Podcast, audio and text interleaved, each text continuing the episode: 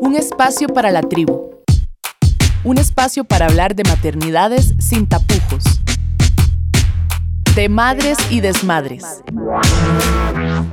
Hola, soy Gloriana Rodríguez Corrales y hoy este de Madres y Desmadres ha pasado por un desmadre total, un desmadre mundial, un desmadre pandémico. Y en medio de este desmadre pandémico queremos brindar algunas herramientas que pueden acompañarle a las mamás, a los papás y a las familias gestantes, a las mujeres y hombres y personas que estamos acompañando, familias que están en este proceso. Y para hablar de este tema, de cómo podemos acompañar, de cuáles son los temores que acompañan en este momento a las mamás, a los papás, a las familias, a las amigas, amigos, se encuentran conmigo tres impresionantes mujeres que en sus diferentes campos son un acompañamiento perfecto para cualquier mamá y cualquier familia. Las tres tienen diferentes emprendimientos en diferentes lugares del país que, bueno, al final del, programa vamos a decir en dónde las pueden ubicar a ustedes. Son voces conocidas para de madres y yo por eso las quería tener eh, a ustedes en este espacio. Estamos hablando de Yaliam González, de Catalina Rodríguez y de Marianela Hernández. Chicas, bienvenidas a todas en una videollamada en la que estamos grabando el audio. Estos recursos tecnológicos nos permiten conectarnos desde diferentes lugares siguiendo las medidas sanitarias que el momento nos reclama. ¿Cómo están, chicas? Hola, muy bien, gracias. Muy honrada de estar por acá. Ella es Cata. Gracias, gracias. Encantada también de poder acompañarlas y de poder verlas aquí por, por la pantallita. Aunque la gente en, en, su casa, donde esté, ojalá sea la casa, nos va a estar escuchando sin vernos, pero nosotros nos vemos muy felices. Esa era Nela y ahora nos queda Yali. Yali, ¿cómo estás? Hola, ¿qué tal? encantada de compartir y de verlas por acá, adaptándonos a la vida en pandemia. Y bueno, la radio tendrá que adaptar su espacio a, la pandemia, poco a poco volveremos, pero bueno, en este momento no podemos estar en, el, en la cabina ni en el estudio ni compartir desde allí, pero compartimos esto, chicas, que es eh, un tema muy, muy importante y que yo me imagino que ustedes han tenido acompañamientos de diferentes mamás y familias gestantes. En este momento ya sabemos que el, parto y las decisiones que tomamos sobre cómo queremos este proceso, incluso sobre cómo queremos llevar el embarazo y cómo eh, recibimos un acompañamiento ideal en posparto, es difícil, ¿verdad? En no pandemia. Ahora, ¿cómo se ha agravado o cómo ha cambiado, cómo se ha transformado este camino de las familias gestantes en este momento en el que sentimos una gran incertidumbre frente a tantas cosas. Realmente mm, siento que mm, en este momento la vida nos está poniendo pues esta, esta oportunidad de, de poder hacer un alto, de poder realmente conectarnos con nosotras mismas, con nosotros mismos, de volver a nuestra esencia y darnos cuenta que a este mundo venimos solitos y de este mundo nos vamos solitos. Y aunque estamos en, comunidad, el conectarnos con nosotras mismas y más cuando estamos embarazadas, cuando estamos en periodo de lactancia, nos ayuda pues a, empoderarnos, a escucharnos, a, a poder establecer un vínculo tal vez más fuerte con nuestros bebés, de esa forma, pues lograr pues estar más, más estables, más en calma. Pues ahora estamos muy acostumbrados tal vez que la atención perinatal eh, se da en los hospitales, pero durante siglos ha sido pues de una forma, por supuesto que más, más básica, más artesanal, digamos, lo más rudimentario. Y pues acá estamos como sociedad, como, como seres humanos, realmente para parir y para nacer nos necesitamos a nosotras mismas.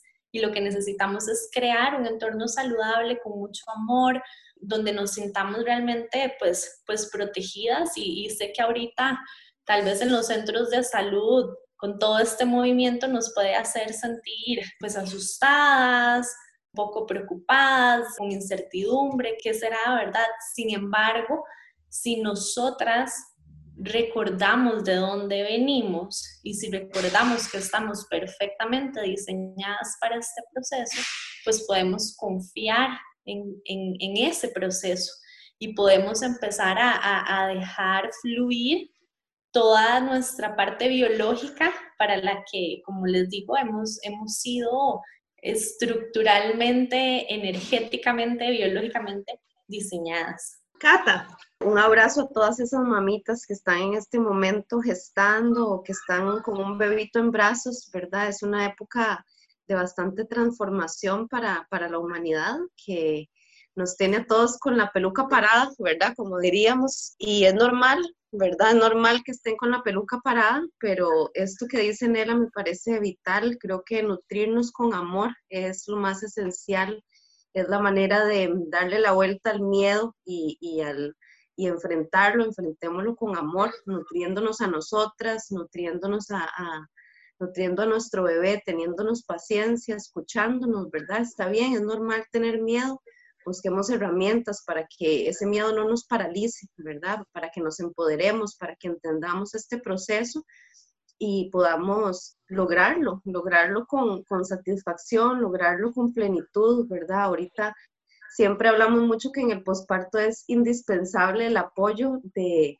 de, la familia, ¿verdad? De todas esas personas, le decimos, le enseñamos a la gente cómo tienen que llegar a una casa y ayudar y facilitarle la vida a la mujer en su posparto. Y ahora, ¿verdad? Ahora qué reto, ¿verdad? ¿Qué le decimos a la gente, ¿verdad? Ahora es un posparto entre usted solita, tal vez en su casa, o es un posparto con tal vez una persona nada más que llega, o tienes tu pareja y te puede ayudar, ¿verdad? O tienes otros niños, ¿verdad? Entonces es un reto que creo que, que es maravilloso y todos los tiempos son perfectos y significan algo de creación para esas mismas mujeres, ¿verdad? Algo que se está transformando en ellas como madres dadoras de vida y en estos nuevos miembros que para mí son regalos de la humanidad en estos tiempos, ¿verdad? Que venga un bebito, que hayan chiquitos pequeños en estas épocas, ¿por qué? Porque están viviendo esta transformación que vivimos todos, ¿verdad? Entonces eh, son regalos divinos, amarnos mucho. Eso es importante, el amor que ustedes han recalcado y el amor que también tiene que transformarse de que no es solo estar encima, digamos, que es quizás la restricción mayor que tenemos, ¿verdad? pero buscarle la vuelta a estas otras formas de estar, que vamos a conversar más sobre esto. Yali, ¿vos cómo has visto el panorama? Bueno, yo también efectivamente pienso que estamos en tiempos de cambio y mm, siento que vienen cambios positivos para toda la humanidad. Hay cosillas que me preocupan mucho con respecto a, a toda la parte sanitaria, el manejo de la salud y también como que siento que es un gran momento para repensar, como decía Nela también, cuál es el papel de la clínica y del hospital y de toda esta atención sanitaria. Ahora mucho más porque menos en esta emergencia tal vez se han tomado otras prioridades. Entonces me preocupa mucho como retroceder, sobre todo en materia de apego con los recién nacidos. O sea, como que se pueda dar eso en los hospitales y, y estaba hablando también con amigas con su experiencia con los prematuros, por ejemplo, tienen, tienen que estar en el hospital, es un poco difícil las visitas, complicado las visitas del papá, la mamá tiene como el tiempo más restringido aún y el papá, hay papás que del todo no han podido ver a sus bebés. Eso me preocupa muchísimo, o sea, esa, esa situación que está pasando en los hospitales y por eso siento que es un buen momento para repensar cómo tal vez hemos medicalizado tanto el embarazo, el parto y, y el posparto y mm, es una oportunidad para ver en realidad si es necesario, qué cosas se pueden atender en otro tipo de espacios, en las casas o en clínicas especializadas ya como en la familia, en la maternidad, casas de parto. Entonces siento como que también se está abriendo una ventana a esas posibilidades, lo cual podría ser un cambio positivo, como que una tendencia. Pero en este momento, como como todo también está pasando muy rápido y la información cambia cada momento, me parece que, también es un poco el momento de defender algunas de estas conquistas que hemos logrado y sobre todo de informar y que la gente tenga acceso a la información. Entonces, en esa línea también programas como este cumplen una misión muy especial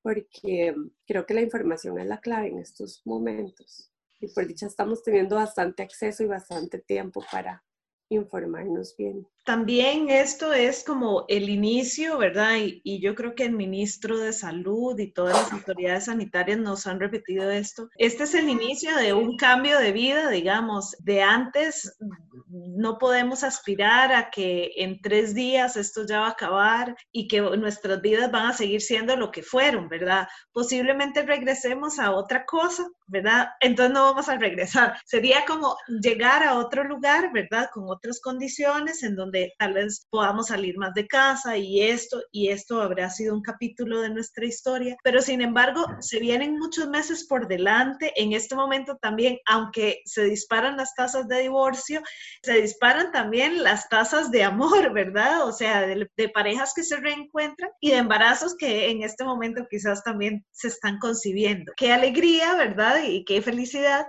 pero, ¿qué recomendaciones podríamos ir dando como, tal vez no recomendaciones, sino como algunas herramientas que estas familias puedan ir recibiendo, porque hay muchos casos, ¿verdad? Hay parejas que pueden, eh, o familias que pueden quedar embarazadas y pierden a, sus bebés. Hay familias que pueden quedar embarazadas y sienten muchos temores de, de los procesos de parto.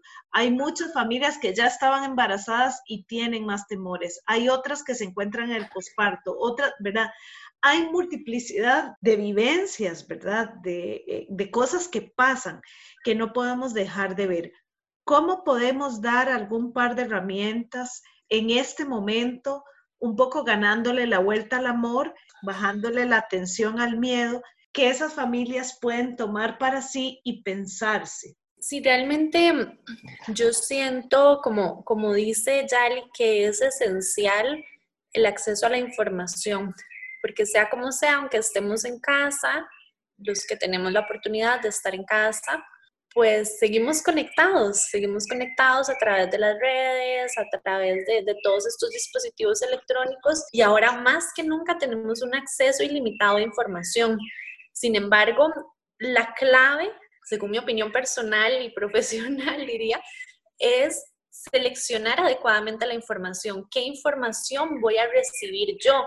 Si realmente es algo que sale, pues en una página X de alguna marca, de algún patrocinador, o es una recomendación oficial de un organismo internacional como la OMS em, o como, digamos, en, temas de parto, por ejemplo, el movimiento de parto respetado de Costa Rica, todo este tipo de organizaciones como APROLAMA, la Asociación de Promoción de la Lactancia Materna de Costa Rica, o sea, a qué presto yo mi atención, en qué voy a gastar o voy a implementar mi tiempo para obtener esa información. Tengo que asegurarme que esa información venga de fuentes confiables, que tenga estudios, porque hay muchas personas que lamentablemente comparten información sin una base científica y no podemos obviar, digamos, lo que es medicina basada en evidencia. Y aunque ahorita estamos viviendo un cambio tal vez sin, sin precedentes, ya hay muchos estudios que van saliendo de organismos internacionales, de otros países en Europa, donde ya nos llevan, pues por supuesto, un poco más de experiencia con respecto al comportamiento de,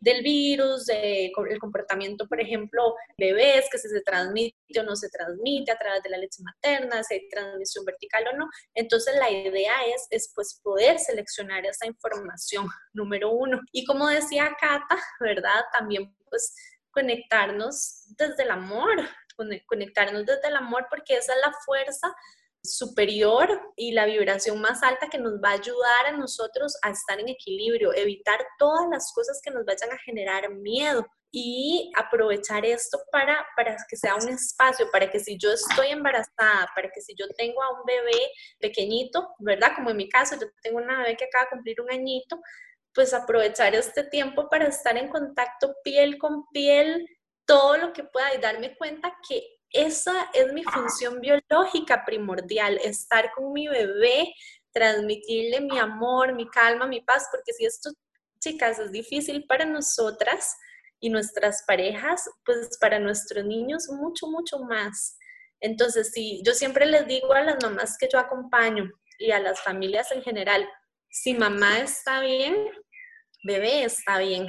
Entonces, conectarnos con nosotras mismas, respirar, aprovechar este tiempo para buscar esa información, sí, empoderarme, buscar fuentes confiables, pero también descansar, conectarme, vincularme y volver a la parte más esencial de, nuestro ser, ¿verdad? Cata.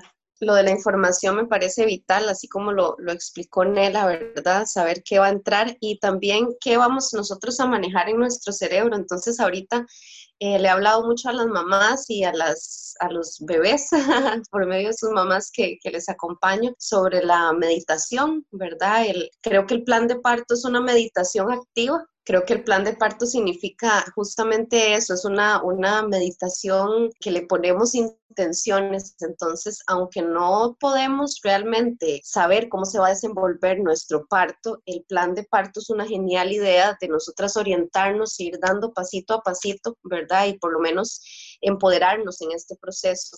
Entonces, ese es el, llamado que le he hecho a muchas mamás a esa meditación eh, de paz, de tranquilidad, que imaginen su proceso, cómo lo quieren vivir, que mm, se centren en eso, en el momento maravilloso en que vuelan a su bebé y de una vez, de una vez lleguen a los hospitales, ¿verdad? Si les toca ir a los hospitales públicos con un papelito que dice plan de parto y que vienen con sus puntos, ¿verdad? Creo que eso marca gran diferencia. El personal de salud también, cuando ve que una persona viene em, empoderada, que conoce sus derechos, que sabe a qué es a lo que va, ¿verdad? y pues los funcionarios de salud están para ayudarnos. Yo fui una durante muchísimos años, trabajé en servicios de emergencias y mm, lamentablemente hay mucho tabú, hay mucho desconocimiento, a veces no nos basamos en evidencia científica, sino en lo que el doctor que tenía muchos años trabajando nos enseñó cuando entramos al hospital.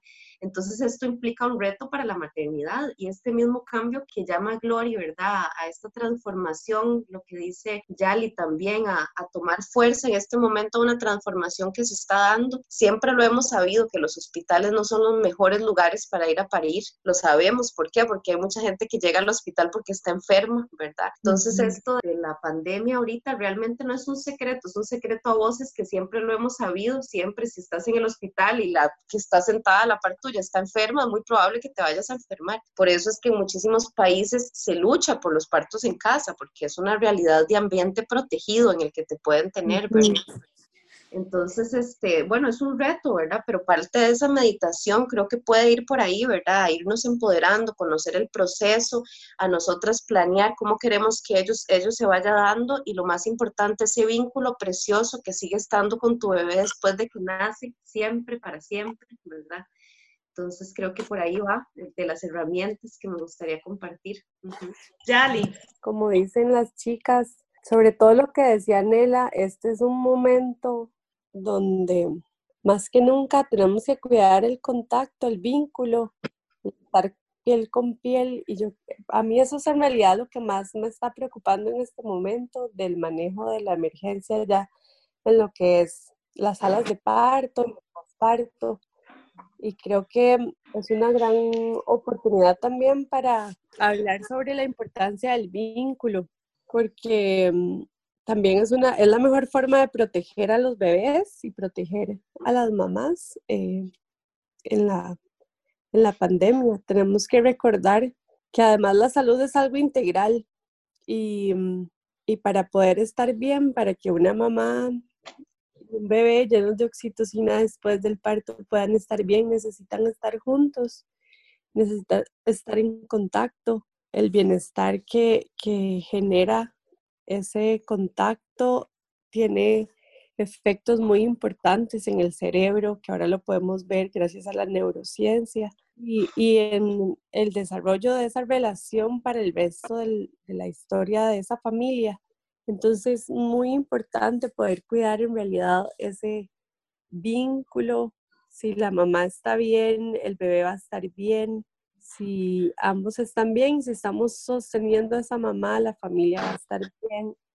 Y eso es como creo que la, la, defensa más grande que tenemos que hacer en este momento. Realmente con, con, respecto a esto que dice Yali, yo también quiero hacer énfasis, si hay algún profesional de salud que nos está escuchando, de la importancia de reconocer, según las recomendaciones de OMS, que el mejor lugar para ese bebé va a ser contacto piel con piel con su mamá porque si siempre hemos luchado por la no separación en el momento de nacer, pues este es el momento donde tenemos que reforzar eso, un contacto continuo. No hay riesgo de transmisión a través de la leche materna al bebé. En el momento en el que el bebé nace, no se le debe separar de su madre, deben continuar juntos. Ahora, pues ahí estuve viendo en, en Tailandia, inclusive hicieron unas mascarillas especiales para los bebés y en, hospital, en el Hospital Gregorio Marañón en, Europa, eh, en España, perdón, les decían a, a, los bebés, a las mamás les ponían tablets para hacer un contacto piel con piel virtual.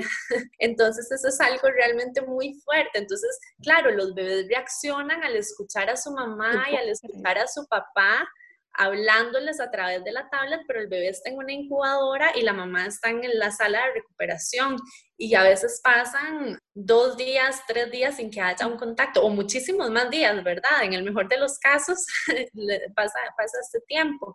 Ahora están implementando la tecnología, ¿verdad? En los hospitales y hacen lo que ellos llaman un contacto piel con piel virtual, que realmente eh, eh, eso es justo lo que no queremos.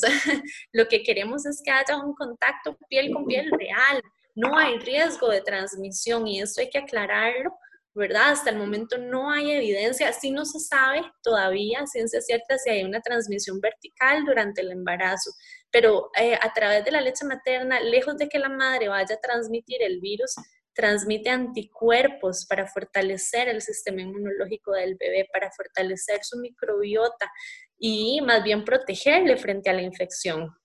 Entonces, ahora más que nunca es donde tenemos que reforzar que no haya separación y en vez de comprar miles de incubadoras y tener un montón de equipo, compremos cargadores ergonómicos y tengamos a los bebés pegaditos a las mamás. Eso es todo lo que necesitamos.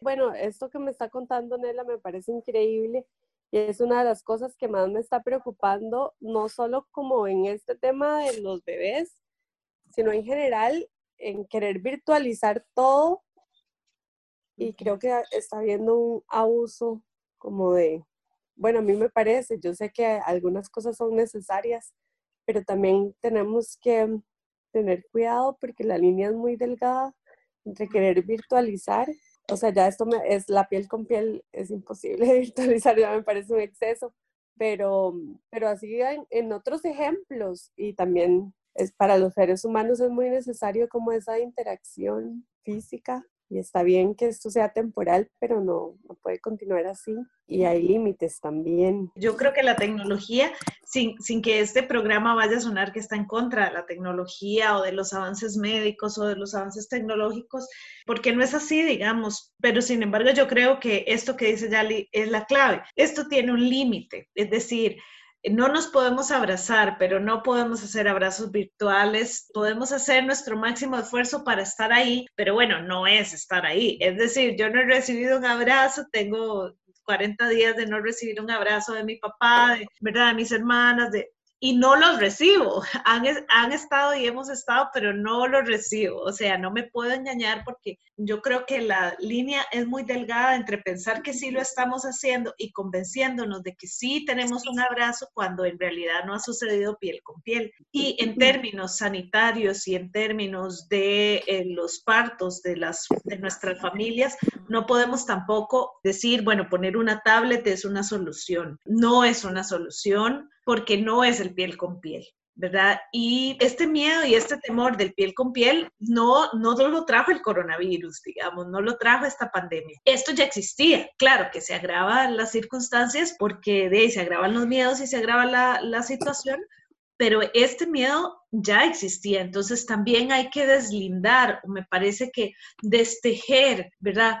¿Cuál es ese miedo que venía desde antes y que ahora me lo están envolviendo de, de pandemia? Cuál realmente podrían ser otros, o, digamos, otras ideas y otras creencias que ya estaban, ¿verdad? Esto que dice Nela es de la medicina basada en evidencia, es muy importante, ¿verdad? Todavía no se podría decir que la leche materna transmite un virus, ¿verdad? Entonces, si alguien ha escuchado esto, si alguna mamá que nos está escuchando tiene este temor, no hay nada que lo diga. Entonces, es, es, es bien importante que tengamos eso en consideración. Nela quería decir algo y creo que Cata también quería decir algo. Nela. Sí, realmente, igual, enfatizando en, en esto del piel con piel, es importante recordar lo que es el microbioma humano y para las que no lo han escuchado anteriormente, entonces yo quisiera hacer como, como una pequeñita aclaración. Nosotros como seres humanos tenemos una conformación celular, pero al igual que esta conformación celular, tenemos una conformación de microbios, de microorganismos que viven en nuestra piel y en nuestras mucosas y en nuestros intestinos y en, en todo nuestro cuerpo es una distribución equitativa. Somos 50% células y 50% microorganismos. Entonces, el piel con piel, el contacto de los bebés y de los niños con el ambiente externo, tierra, hojas, agua, animales, es ultra necesario, es importantísimo. Y ahora, eh, igual, no solo para las que tienen o los que tienen bebés pequeñitos o las que están embarazadas, ir pensando en alternativas también para aquellas que tienen niños un poco más grandes aunque sea de, ir al parque más cercano, enviar a un mensajero a traer un poco de tierra y meterlo en una bandeja y que los niños puedan jugar con eso, porque es súper necesario que ellos tengan ese contacto y ese desenvolvimiento. Si nos estamos encerrando en la casa a utilizar estas plataformas digitales, a los niños que no tuvieron contacto piel con piel, que se aumentó la tasa de cesáreas, etcétera, etcétera, entonces estamos cambiando esa conformación del, microbioma y estamos cambiando epigenéticamente toda nuestra manifestación o activación o inactivación de, genes, lo que puede traer a futuro pues complicaciones en la salud directamente y a nivel del desarrollo del sistema nervioso central, del sistema digestivo y de la parte emocional, que este, pues por supuesto es igualmente importante que la parte física. Y el desarrollo como sociedad también, ¿verdad? Que esto puede traer a largo plazo, ¿verdad? No podemos justificar una pandemia para, para destruir el tejido de las y los recién nacidos, de las mamás, de los papás, de las familias, por, por miedos, ¿verdad? Esto es muy importante. Cata, vos querías decir algo. Sí, bueno, básicamente era lo que, lo que hablaba Anelita de, de, la importancia de la piel con piel, ¿verdad? Que siempre ha sido un, pues un tema como tabú, ¿verdad? De esto de que nace el bebé y me lo tengo que llevar porque hay que revisarlo, ¿verdad? Entonces siempre yo les hablo mucho en el plan de parto de, de esta importancia de que no, que el bebé nazca y te lo pongan en la pancita y las primeras revisiones sean ahí, porque como funcionarios de salud los podemos hacer, se pueden hacer las primeras revisiones del bebé ahí y ahí entonces ganamos puntos de piel con piel, ya el bebé se quedó con la mamá. Y sí, es lamentable cómo se está manipulando, ¿verdad? El, control de, de esto, virtualizando, queriendo virtualizar las cosas, pero creo que es parte de la información y la información es poder, de que las mamás se formen realmente, que busquen asesorarse y que sepan esto, ¿verdad? Que se los estamos diciendo, que el bebé tiene que nacer y ir inmediatamente a vos, a menos de que haya una necesidad implícita de que ese bebé se aleje de usted, porque los funcionarios de salud tienen que hacer algo, pero eso casi nunca pasa. Realmente el protocolo, funcionamos mucho por protocolos en los hospitales y ahorita pues con este temor de pandemia, ¿verdad? Tenemos un nuevo protocolo ahora, ¿verdad? Entonces, un nuevo protocolo es que parece bastante ilógico porque entonces te quito a tu bebé, pero ya después de menos de 12 horas te tengo que dar salida, ahora sí téngalo, cuatro horas ya ahora sí téngalo. Entonces, realmente, ¿cuál fue? O ya no está el papá en el hospital, pero el chiquito se va para la casa y llega y tiene tres hermanos, a su papá, a su suegro y al abuelo que viven en la misma casa. Entonces... Entonces no tiene mucho sentido, ¿verdad? A veces este, estos cuidados sé que lo están queriendo hacer por el bien de todos, ¿verdad? Pero también nosotros empezar a usar un poco la lógica, ¿verdad? Y, no dejarnos llevar por donde va la masa, ¿verdad? Por donde va el río, entonces todos nos vamos a ir. No, suave toque. Quédense en la orilla un momento, quédense en la orilla y piensen suave, ¿verdad? Empodérense de, ese, de, ese, de esta locura, ¿verdad? Tengámonos un poquito. Y, yo creo que eso, eso es súper importante, detenernos y pausar, ¿verdad? Yo creo que eh, si hay algo que para mí ha sido complicado y ya esto es como más a, a, a nivel de queja personal, no, de algo que a mí que tal vez, eh, y lo digo porque tal vez otra persona se siente así, es este exigir estar productivas y productivos en un momento en el que ¿verdad? Parece ser que teníamos que parar un poco, ¿verdad? Yo entiendo que no se puede paralizar la economía, entiendo que la diferencia entre paralizar la economía y, ¿verdad? De todo un país es paralizar la comida en las mesas de las personas, ¿verdad? Y es el hambre de la gente.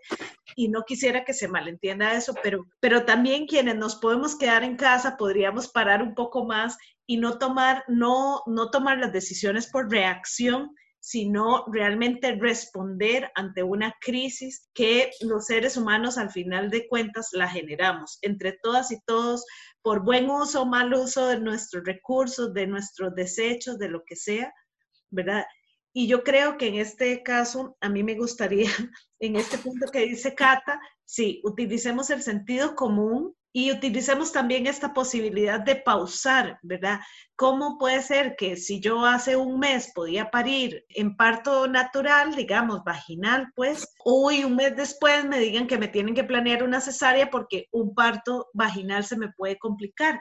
Pero qué más natural que un parto vaginal, ¿verdad? O sea, si no existe real una evidencia que eso compruebe, pues las mujeres podríamos seguir tomando el control sobre nuestros cuerpos, sobre nuestra forma de querer parir, de querer pasar los pospartos, de querer pasar atendiendo los protocolos sanitarios adecuados y pertinentes para que ninguna vida corra peligro. Pero muchas veces corre el peligro más una cesárea mal trabajada, maltratada, mal acompañada en el posparto que un parto vaginal que podría ser pues muy bueno para la, la mamá y los bebés y en general la familia, ¿verdad? Chicas, a mí, a mí me interesaba mucho conversar con ustedes, sobre todo porque todas ustedes son mujeres del área de salud.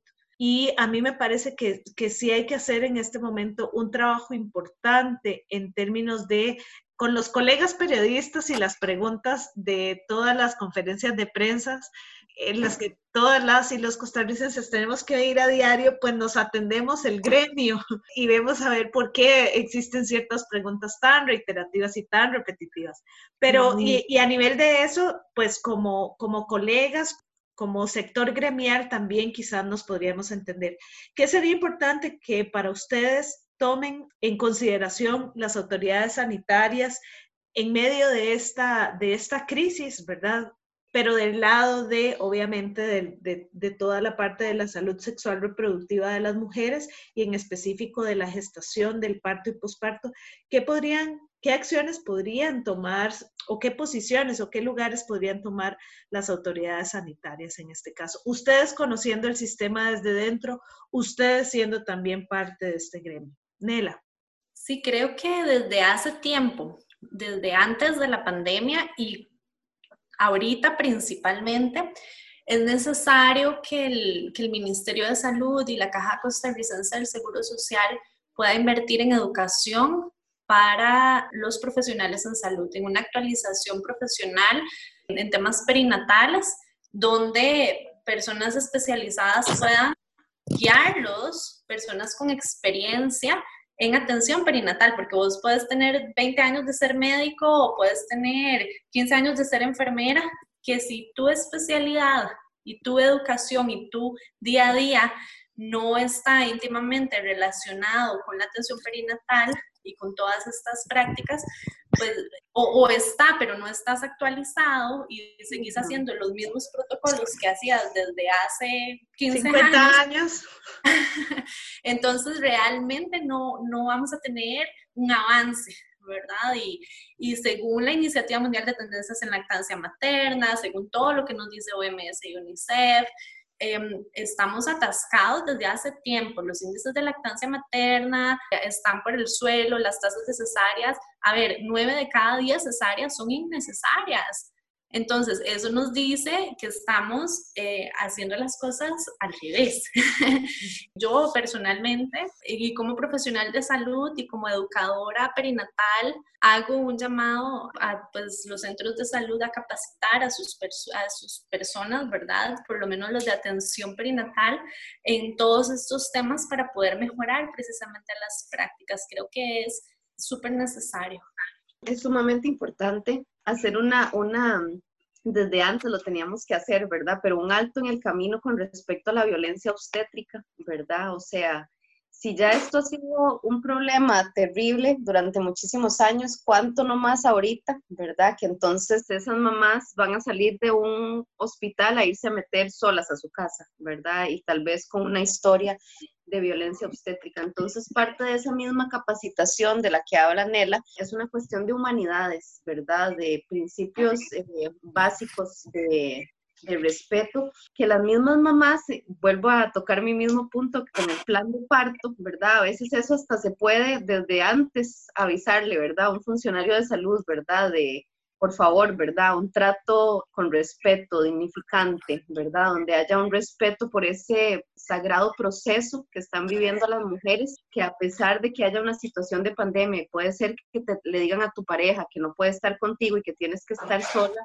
que sean manejos, ¿verdad? Entendiendo que los funcionarios de salud pueden estar muy estresados, pero, pero también ese, esa enseñanza, ¿verdad? Que necesitan, esa capacitación, esa sabiduría para realmente manejar con, con delicadeza, ¿verdad? Y nosotras como mamás y como mujeres entender, ¿verdad? También que a veces esos funcionarios de salud pues están con la cabeza en 10 mil, ¿verdad? Y, y, cómo filtrar eso, ¿verdad? Cómo filtrar eso y, y, realmente tanto los funcionarios como las mamás, ¿verdad? Lograr un equilibrio sano en el cual no haya maltrato, que para mí es lo más importante, que no haya violencia obstétrica, que no haya abuso de autoridad, que no haya protocolos sin sentido y que no haya cura de vínculo, ¿verdad? Que se da cuando en, en un parto no, no se respeta y no se dignifica a la mujer, ¿verdad? Entonces eso me parece que es lo más importante que ahorita debiera de hacer la caja con sus profesionales, revisar estas prácticas, realmente hacer una pausa en el camino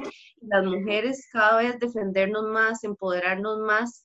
Si ahorita les está tocando ir solas, chiquillas, las abrazo mucho porque no era el plan, ¿verdad? Y hemos peleado durante muchísimos años para que este derecho sea, que vayan acompañadas, es algo que hemos peleado y si ahorita se está haciendo es pues por un bien mayor, ¿verdad? De, evitar los contagios. Tiene lógica pedirle a las mamás que, entren sin sus acompañantes porque eso disminuye el contagio para otras mamás que están ahí, ¿verdad? Tiene sentido la normativa, pero, pero es muy duro. Entonces, a veces se puede jugar con el sistema, a veces no, ¿verdad? Pero, pero eso siempre que respetemos, que nos cuidemos mucho nuestro corazón y que entendamos que hay muchas cosas que trascienden a veces, ¿verdad? Eh, en los momentos, lo que podamos reaccionar, pero siempre que nos cuidemos nuestro corazoncito. Yali. Yo súper de acuerdo con estas recomendaciones que más que todo están dirigidas al personal de salud, pero en lo que es la vida familiar, mucha información y mucha unión, ya sea con la pareja o con las personas de confianza que nos están acompañando en este proceso, poder conectar con nosotras mismas y visualizar qué es lo que queremos para el embarazo, para el parto y para esa maternidad y buscar muchísima, muchísima información, como dice Cata, hacer el plan de parto es una, una gran ayuda en esa visualización. Es súper importante para tener claro al menos qué es lo que yo quiero y poder compartir eso con el personal que va a estar a cargo del, del manejo del parto ya en el, en el centro de salud. Pero sí es muy importante definir y tener una redcita un grupo de personas que van a estar para dar apoyo es súper importante para el posparto. Pueden hacer ahí un, un clúster de, de red segura, porque sí es importante tener esa ayuda y contar con un apoyo emocional. Muchísima información que como hablamos por dicha tenemos acceso, pero hay que buscar buenas fuentes de información y mm, sobre todo proteger el vínculo con el bebé, porque si, si eso está bien, va a fluir muy bien el resto de la maternidad. y, empoderarnos, informarnos y empoderarnos porque a pesar de, de, lo que está pasando, esta experiencia la vamos a vivir una vez en la vida. Es solo un, es el parto de un ser humano, es muy importante la persona que va a venir al mundo, la mamá también la que nos vamos a transformar o nos estamos transformando. Entonces sí hay que valorar ese momento como momento sagrado que es y mm, hacer todo el esfuerzo que sea necesario para que sea de la mejor manera, siempre desde el amor, como decíamos, nunca desde el miedo, pero sí buscando como todas esas oportunidades y sobre todo la humanización de estos momentos. Y es un reto en este momento. Yo también les mando un gran abrazo porque ni siquiera me puedo imaginar lo que el miedo que se puede sentir estar embarazada en este momento. Y de verdad sepan que tenemos una red y, y pueden acudir a nosotras también, que nos interesa estar con ustedes, nos interesa acompañarlas, nos interesa que estén bien. Y mm, es un, un, gran regalo de esperanza traer un niñito, una niñita al mundo. Es muy importante, es muy valioso y, y aquí estamos para apoyarlas en lo que necesiten. Que de verdad este movimiento cada vez es más grande y más importante porque hemos ido construyéndolo unidas y, y no están solas, estamos para, para apoyarlas de todo corazón. Y es muy importante lo que estamos haciendo y lo que están haciendo estas mamás.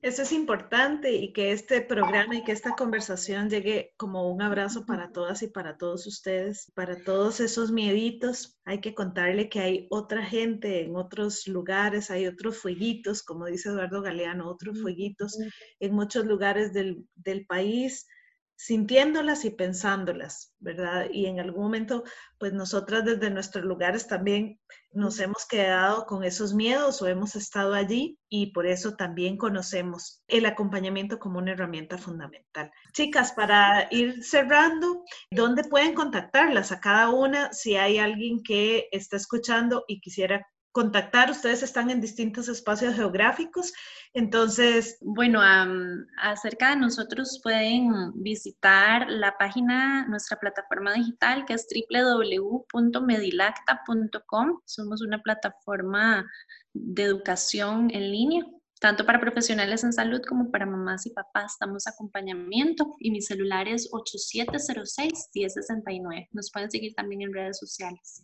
8706-1069. Yo hago esto por, por ser radio, pero bueno, también les va a quedar el podcast en donde ustedes pueden devolver e irse. El podcast nos encuentra como de madres y desmadres. Y si nos quieren escribir a madres y desmadres arroba gmail por cualquier cosa, 87, otra vez, Nela. 8706-1069 www.medilacta.com. Muy bien. Nela está ubicada en Heredia. Mm, Cata, Cata si quiere traer a Nela para acá. Yo estoy en Jacó. sí, yo estoy en Jacó, en Punta Arenas. Bueno, ahorita se me ocurrió y empecé a grabar unos videos en YouTube, entonces soy toda una youtuber ahora. Lindísimos están. Sí, se llama Embarazo 2020 Dula Costa Rica o Costa Rica Dula, algo así. Muy bien. Y bueno, mi WhatsApp es 8336 0732. 8336 0732. 0732. Ajá, y cualquier cosa por WhatsApp me mandan un mensajito y también, bueno, ahí en las redes, ahí estamos en las redes sociales y, y, con mucho amor para acompañarles. De verdad que todo va a estar bien, tranquilas, respiren, ámense mucho, sea lo que sea, aquí estamos unidas, no están solitas sepan lo que estamos unidas. Hay mucha gente, a veces uno piensa que está muy solito, pero si usted empieza a poner atención y a buscar, va a encontrar gente que está ahí para apoyarle. Y aquí estamos nosotras cuatro que con todo el amor les acompañamos a, a todo el país y al mundo, yo creo, ¿verdad? ¡Ay, qué lindo! corazón. Yali. Bueno, yo estoy en San José, en San Pedro, y me pueden localizar, bueno, en Facebook o en el Instagram de Amaru, que es una comunidad para familias con niños y niñas en la primera infancia. Pueden buscarlo ahí y mi número de teléfono es 8482-1613. 8482-1613. Exactamente. Con gusto ahí también puedo recibir WhatsApps y lo que necesiten. Un gran abrazo virtual. y cuando podamos darnos lo real, nos lo daremos, esperamos, chicas. Esperamos que sea muy pronto, por favor. por favor. Enviándoles mucho, mucho amor y mucha luz.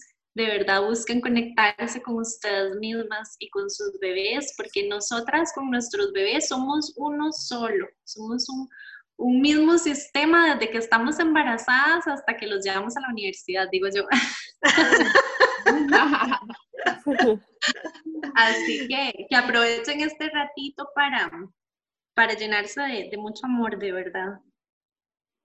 Y bueno, chicas, como es tradicional, en De Madres y Desmadres hacemos juegos de palabras. Este va a ser, eh, vamos, a, vamos a intentar que salga y vamos a seguir el orden de Nela, Cata y Yali para que ustedes no se pierdan y tampoco la gente que nos escucha. Ya saben que el juego es que ustedes dicen la primera palabra que se les viene a la mente. Tecnología. Ayuda. Un camino. Herramienta. Información. Necesario. Amiga. Aliada. Conectar. Abrazar. Necesario. Empatía. Maternidad. Amor. Reto. Experiencia. Piel. Uh, luz. Darle a tu piel alegría, Macarena. No se puede canción. Casita. Amor. Existencia. Motor. Alimento. Finalmente, coronavirus. Santo, me quedé sin palabras. Silencio, digamos. Okay. Mm, antes y después. Sí, una sola palabra tal vez no. Empoderamiento. ok. Reinvención. Reinvención. Cata. Lávense las manos. ¿eh? no, que es lo único que se me viene a la mente. Muy bien, chicas. Muchísimas gracias, muchísimas gracias con esta recomendación. Lavémonos las manos, quedémonos en casa quienes podemos hacerlo. Chicas, encantada, muchas, muchas gracias. Recuerden que usted puede contactar con De Madres y Desmadres a de madres y desmadres arroba gmail.com. También nos puede seguir en el podcast de Madres y Desmadres y allí puede encontrar también los otros episodios. Chicas, muchísimas gracias por esta conversación. Un abrazo virtual desinfectado y esperemos que pronto nos demos ese abrazo desinfectado y ya no virtual, sino real. Hasta luego.